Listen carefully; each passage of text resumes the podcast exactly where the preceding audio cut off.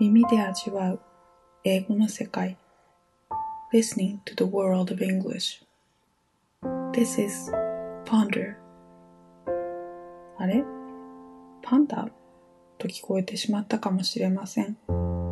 パンダは？Panda Bear ちょっと似ているこちらは？Ponder よく深くじっくり考える。思案する。思いを巡らすという意味です。つい止まって深く考え込むことありませんか？どんなことでも構いません。過去の出来事を振り返って ponder する。本を読んで登場人物の行動や気持ちについて ponder。家族のこれからのことについて ponder。Ponder ってなんだかポンドの比較級みたいです。というのは全く関係ない勝手な妄想で、ポンドは池という意味。ポンドとポンダー、池と思いを巡らすという二つの言葉。ところで、ある高校のキャンパス内に静かな森があり、そこにラビットポンドという小さな綺麗な池がありました。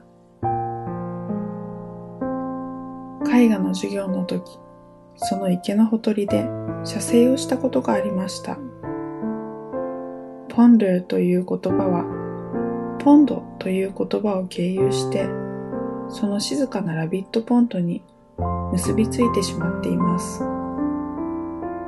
画材を持ってほとりに座り込んで絵を描いたラビットポンドの記憶。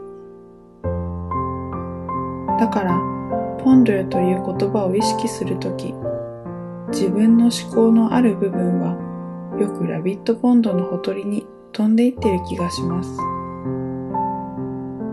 頭の中のその場所が深く思考するための定位置であるかのよう、ラビットポンドを散歩しながらいろいろと思いを巡らすようなイメージ。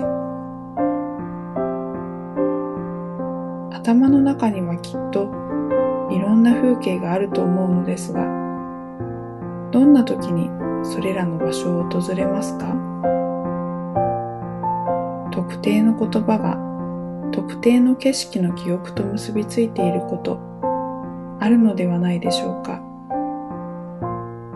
探してみても面白いかもしれません。